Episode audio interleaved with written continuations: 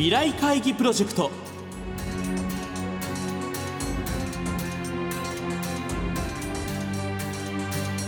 この番組は今私が伝えたいことをキーワードに企業トップが提示する日本の未来に向けたさまざまな課題について皆さんと共に解決策を考える日本経済新聞未来面の紙面と連動したプロジェクトです。今回ご登場いただくのは先週に引き続き日本特殊陶業株式会社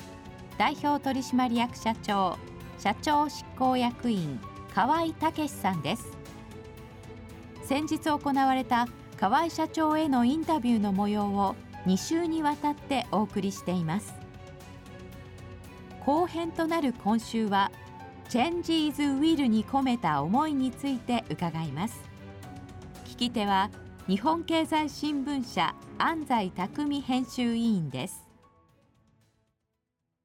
2030長期経営計画を出されたのが3年前ですね。ちょうどコロナの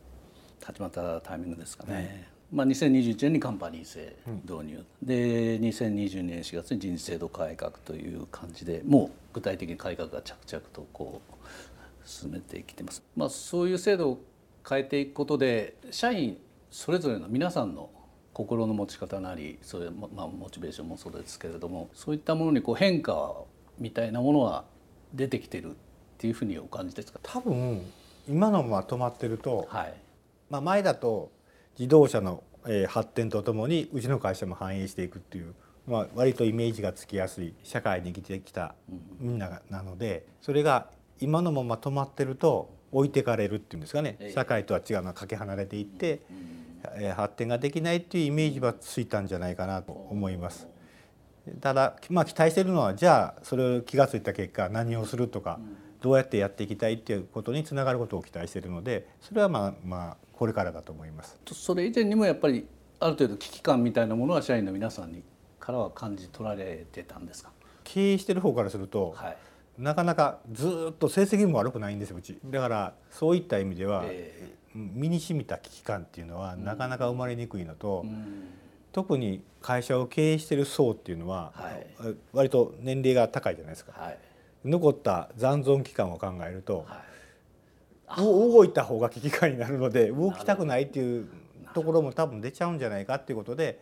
だったらもうカンパニー制にしてプラグとかセンサーからの利益をそのまま反映するんじゃなくて自分たちで稼ごうよっていうのが見えるようにしましょうっていうのがカンパニー制の最初だったと。やっぱそういった世代間のこう意識の違いみたいな当然出てきますよね。ただまああのカンパニー制にすることでそういった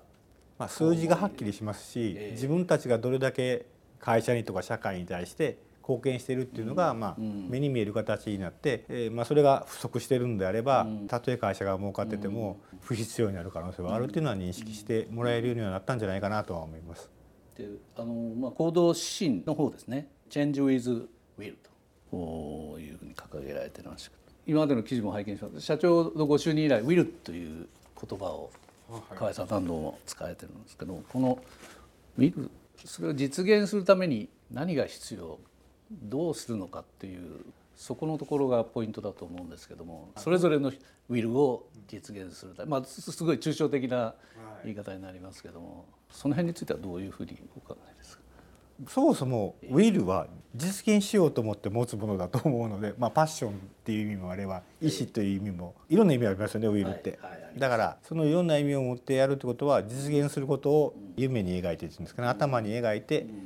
行動することでしょうし行動するためには多分考えなければいけないし考えて声に出して行動したりすれば何かが変わっていくはずなのでこれねよく使ってるんですよ僕あのあのマザー・テレサってあるじゃないですか。思考に気をつけなさいって思考は言葉になるからって。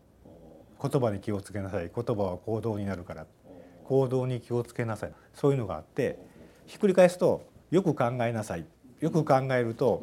言葉にできます言葉にしなさい。言葉にすると行動できます。で行動しなさい。行動すると運命なり変わっていきますよってことなのでまずウィル意思を持ってよく考えて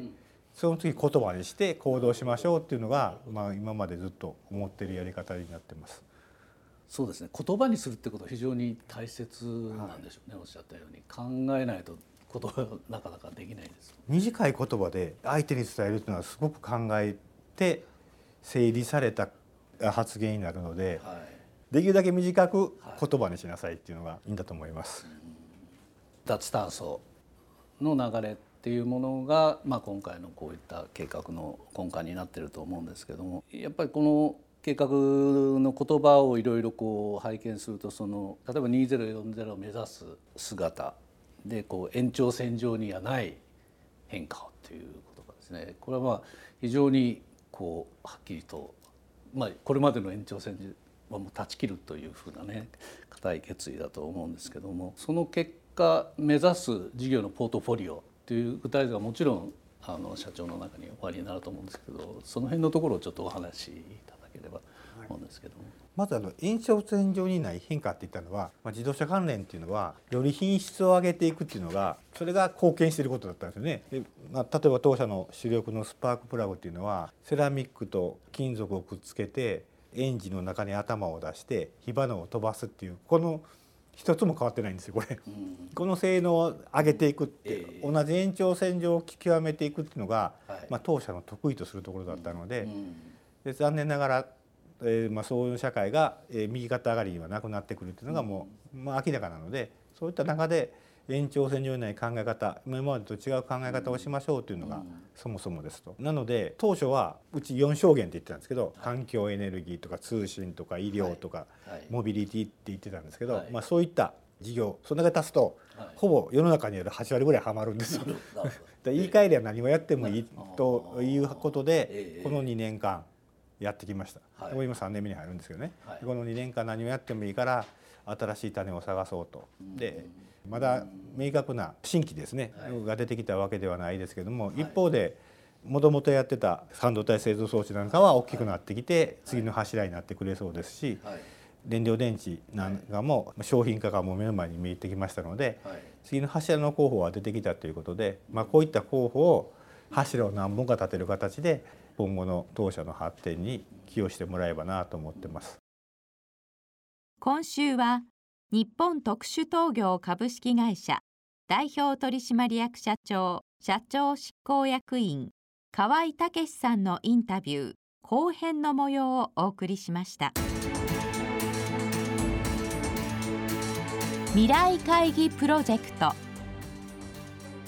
来週は7月5日の放送で募集した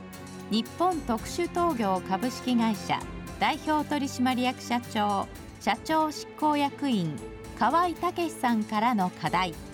あなたのウィルは何ですか実現に向けて何をしますかにお寄せいただいた投稿の中から河合社長にお選びいただいた優れたアイデアをご紹介します